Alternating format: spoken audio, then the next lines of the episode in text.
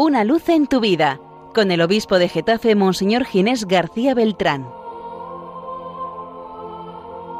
Un saludo, queridos amigos y hermanos de Radio María, en este segundo domingo de la Navidad. A lo largo de los días anteriores hemos escuchado los Evangelios de San Lucas que nos hablan del hecho histórico de la Navidad.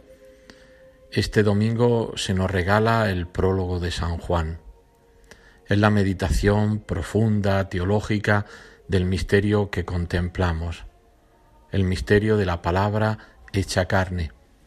Y es que la Navidad es la memoria del nacimiento del Señor hace más de dos mil años. Por tanto, recordamos un, un hecho que aconteció en la historia, pero no solo eso. En la Navidad también actualizamos esta historia, no es un solo recuerdo, sino que es un memorial, una actualización del nacimiento del Señor. Y al mismo tiempo la Navidad es una puerta abierta al futuro. Vemos cuál es el plan de Dios. Porque la Navidad no es una casualidad. No nació Jesús por casualidad. El nacimiento del Señor, su encarnación, forma parte del plan de Dios antes de todos los siglos. Dios pensó, soñó al hombre, lo creó a su imagen y semejanza y le dio todo lo que tenía, le dio el dominio de todo lo creado.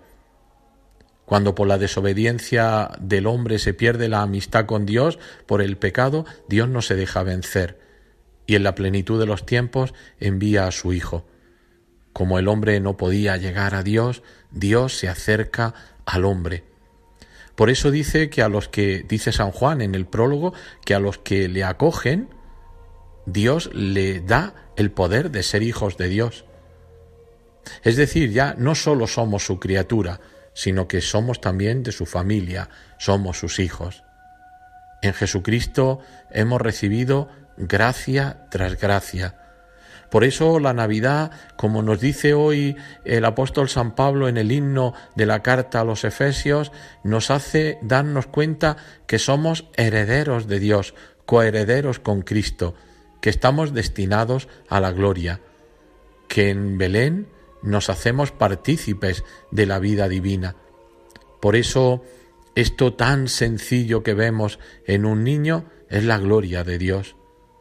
Dios se quiere manifestar a través de estos pobres medios o medios pobres en una mujer sencilla que le dice que si a Dios en una en un pesebre, en una cueva porque no había sitio en la posada, nace, vive treinta años oculto en Nazaret, entrega su vida entre los desechados del mundo, así se manifiesta Dios lo único que necesita es un corazón bien dispuesto como el nuestro.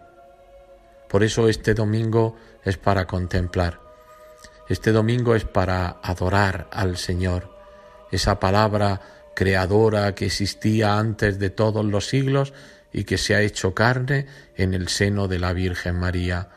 Yo os invito, queridos hermanos, a adorar este misterio. Os invito a ponernos espiritualmente de rodillas o incluso físicamente de rodillas.